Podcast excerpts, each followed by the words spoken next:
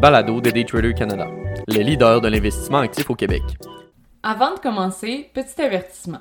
Le contenu de ce balado, les données financières et économiques, incluant les codes boursières ainsi que toute analyse et interprétation de celles-ci, sont fournis à titre d'information seulement. En aucun cas, elles ne doivent être considérées comme étant une recommandation ou un conseil d'acheter, de vendre, de vendre à découvert ou poser tout autre acte envers toute valeur mobilière, tout instrument dérivé ou tout actif ou classe d'actifs quelconque. Bonne écoute! Le futur automobile a un prix. Par Olivier Gélina, analyste financier et contributeur pour Daytrader Canada. Le nombre de véhicules électriques sur les routes est en grande ascension un peu partout sur le globe et le Canada ne fait pas chambre à part. Quoique dispendieuse, de plus en plus de consommateurs optent pour l'énergie électrique afin de propulser leur véhicule quotidien. Avec les avancées sur la technologie utilisée dans les batteries ainsi que dans les partenariats entre grands joueurs, il se pourrait bien que le rêve de pouvoir mettre la main sur l'une de ces machines devienne réalité. Cette réalité, toutefois, viendra avec un coût que le consommateur devra absorber, et ce, qu'il conduise un véhicule électrique ou non. Ce n'est pas une très grande surprise que de voir les grands fabricants automobiles sortir de nouveaux prototypes de batteries et véhicules électriques ces jours-ci. Volkswagen AG, sur le Stock Exchange de Francfort, ticker VOW, en est un excellent exemple. Le fabricant de marque populaire a livré 8,3 millions d'unités en 2022, soit une baisse de 7% attribuable au retard dans la chaîne d'approvisionnement.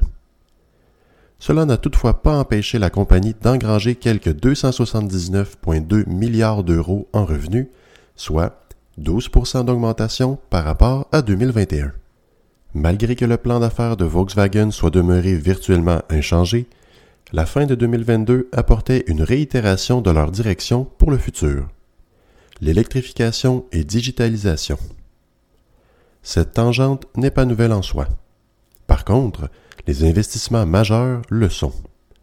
En 2022, Volkswagen créait une filiale, PowerCo, ayant pour objectif de se concentrer uniquement sur la fabrication de batteries pour véhicules électriques.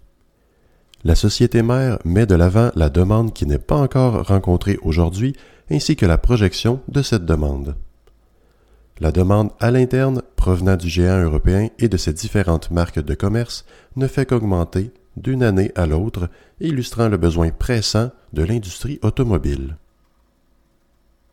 L'approche de Volkswagen pour sa flotte de véhicules est toutefois quelque peu différente de ses compétiteurs, quoiqu'elle soit imbibée de sens. Le format même des batteries sera constant à travers les divers modèles offerts.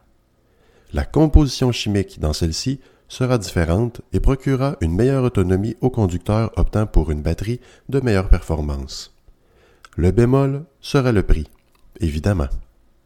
Ces développements au niveau électrique se sont effectués via la construction d'une centrale de plomb à Salzgitter, en Allemagne, un investissement de 3 milliards d'euros en partenariat avec Umicore JV pour la production de cathodes, un métal incontournable pour la batterie au lithium-ion. Le fabricant indiquait d'ailleurs ses investissements en recherche et développement en 2022 atteignant le 8,2% de son chiffre d'affaires, soit 18,9 milliards, et qu'un 8% peut être anticipé pour l'exercice de 2023. Ces investissements sont d'ailleurs alignés avec le momentum qu'a connu la flotte électrique de Vaux en 2022. La proportion de véhicules électriques vendus représentait 7% du chiffre d'affaires lors de la dernière année et affichait une croissance de 1% à 2% par trimestre. Les estimations préliminaires pour 2023 sont de 10% soit une marge supérieure considérable pour le géant qui tente d'effectuer son virage électrique. À travers son prospectus de présentation aux investisseurs, Volkswagen illustre ses intentions d'intégrer verticalement ses composites de batterie à même ses opérations. Le fabricant est pleinement en connaissance de cause lorsqu'il mentionne que près de 40% du coût d'un véhicule électrique se situe au niveau de la batterie et s'efforcera de tous les fronts afin d'intégrer cette étape à la fabrication afin que les consommateurs puissent bénéficier de leurs avancées à un coût plus abordable qu'aujourd'hui. Fidèle au prospectus présenté, le gouvernement du Canada a annoncé qu'une entente avait été conclue avec le géant européen Volkswagen afin de construire une centrale de fabrication de batteries de véhicules électriques à Saint-Thomas, en Ontario. L'investissement se chiffre à près de 13 milliards de dollars canadiens, en plus de subventions à hauteur de 700 millions, un investissement total qui, curieusement, correspond à ce que les États-Unis offraient de leur côté de la frontière. La construction de la centrale coûterait près de 7 milliards et devrait être en mesure de produire approximativement 1 million de batteries automobiles par année. Quelques 3000 emplois seront créés avec cette initiative et deviendra, par une large marge, le plus grand fabricant au pays. Comme discuté plus haut, la filiale qui opérera la centrale devrait être PowerCo afin de rencontrer leur objectif de 2027.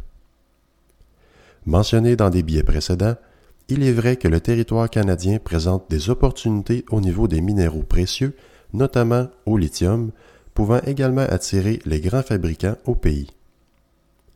L'aspect quelque peu critiqué est le montant offert à Volkswagen en compétition avec ceux des États-Unis via leur Inflation Reduction Act. Il est à se rappeler que l'économie américaine est quelque 24 fois plus grande que celle du Canada en se fiant sur le PIB, signifiant que le gouvernement local ne dispose pas des mêmes moyens en termes de liquidité que nos voisins du Sud. Le gouvernement de Justin Trudeau estime toutefois que la création d'emplois, le rapatriement de l'expertise au pays ainsi que l'accession à l'automobile verte surpassera les coûts d'implanter cette centrale. Selon M. Trudeau, cette initiative pourrait se chiffrer à près de 200 milliards pour l'économie canadienne dans la prochaine décennie.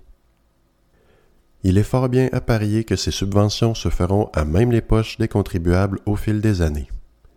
Lorsque le gouvernement canadien investit de telles sommes, il s'agit d'un investissement de tous, que l'on conduise un véhicule électrique ou non. Comme on subventionne indirectement la construction de ces centrales, mieux vaut en prendre avantage. C'était le balado de Daytrader Canada. Pour plus d'informations sur nos programmes de formation et d'accompagnement, veuillez visiter daytradercanada.com.